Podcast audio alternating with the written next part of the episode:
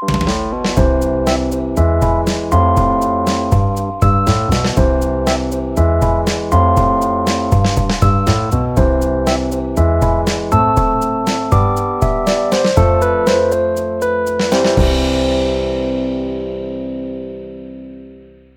schön, dass ihr wieder eingeschaltet habt. Diese Woche haben wir wieder ein paar spannende Themen für euch. Ich wünsche euch viel Spaß. Mein Name ist Joanna und mit mir im Studio sind Luisa, Leon, Nora, Paulina und Max. Bestes Brot aus Erlangen. Die Erlanger Bäckereien unterzogen sich auch dieses Mal der jährlichen Brotprüfung und schlossen diese mit sehr gut ab. Die gebackenen Teigwaren wurden auf Form, Aussehen sowie Geschmack, Geruch und Textur geprüft. Eigenschaften wie diese von der Oberfläche und Kruste des Brotes wurden auch genauer unter die Lupe genommen. Das Deutsche Brotinstitut, das diese Prüfung am 1. April diesen Jahres vollstreckte, hat somit unter anderem den Rheinischen Vollkornbrot und der Kornecke aus Erlanger Bäckereien die beste Bewertung gegeben. Es grün zu grün. In der letzten Newsfolge haben wir in den ASG News schon erzählt, dass die Lehrkräfte den Mottotag wieder eingeführt haben. Mehr als zehn Lehrerinnen und Lehrer liefen in grünen Pullovern und Blazern herum. Außerdem fand die SMC und SOR, also Schule mit Courage und ohne Rassismuswoche statt. Es gab eine interessante Ausstellung, bei welcher über die Opfer und Beteiligten des nationalsozialistischen Untergrunds informiert wurde und am Freitag dieser Woche trafen sich einige Schülerinnen und Schüler bei einer Demo gegen Rassismus mit selbstgebastelten Plakaten und Schildern wieder. Aber unsere Schule informiert nicht nur über den Rassismus, wir beteiligen uns auch an Aktionen, wie zum Beispiel einer Materialspende für unsere ukrainischen Nachbarn.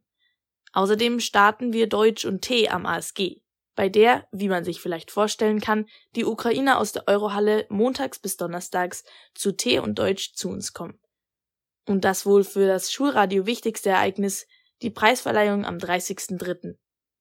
Wir wurden durchs Nürnberger Funkhaus geführt und erhielten unsere gläserne Trophäe für das beste Schulradio Bayerns. Ein wirklich tolles Erlebnis. Nach einer überzeugenden Leistung im Viertelfinale stehen die Wolfsburger Fußballfrauen als einziges deutsches Team im Halbfinale der Champions League. Jetzt geht es gegen den FC Barcelona ran. Gespielt wird am 24.04. in Barcelona im Camp Nou. Nach nur 24 Stunden waren alle Karten ausverkauft. Somit wird das Camp Nou voll sein und ein neuer Zuschauerrekord im Frauenfußball aufgestellt. Der alte Rekord von 91.000 Zuschauern werde in zwei Wochen um knapp 10.000 Zuschauern überboten. Eine Energiewende in Deutschland nach den Komplikationen der Sanktionen zwischen Europa und Russland wurden bekanntlich die Energieimporte Russlands in Deutschland vollkommen eingestellt. Dies resultierte in der Zunahme der Benötigung um erneuerbare Energie in Deutschland, wie Wirtschafts und Klimaschutzminister Habeck sagt, um eine Abhängigkeit der Energieversorgung Deutschlands zu erreichen. Ähnliche Ziele sind von dem Bundesfinanzminister Christian Lindner zu hören, obwohl er meistens nicht dieselbe Meinung wie Habeck vertritt, wenn es zum Thema Energie ankommt es soll trotz des immer zunehmenden Strombedarfs eine Verdopplung der Anteile der erneuerbaren Energie bis an das Ende des Jahrzehnts vorliegen. Habeck will dies mit Hilfe deutlich besserer Förderung von Solardachanlagen sowie eine Erweiterung der Flächen für Windparks erreichen und zusätzlich noch eine Ersetzung von Gasheizungen mit Wärmepumpen einführen, wobei die letztere Entscheidung sehr kostspielig und umstritten ist.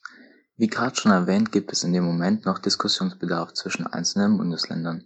Jedoch ist klar, dass die Energiewende, die jetzt schon geplant wird, in diesem Sommer stattfinden wird. Notizbücher von Charles Darwin aufgetaucht. Charles Darwins Notizbücher wurden in einem öffentlich zugänglichen Bereich der Bibliothek in Cambridge gefunden. Die Bücher waren seit dem Jahr 2001 als verschwunden gemeldet. Nachdem sie bei einer genauen Durchsuchung der Archive im Jahr 2020 immer noch nicht gefunden wurden, gelten sie sogar als gestohlen. Doch nun sind sie wieder da.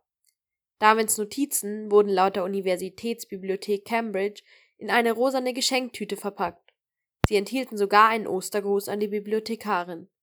Die Erleichterung ist groß, die Millionen Euro werten Bücher unbeschadet wieder im Besitz der Bibliothek zu wissen. Im Sommer sollen diese nun ausgestellt werden. Das war's auch schon wieder mit den Meldungen für diese Woche. Wir hören uns nächste Woche wieder.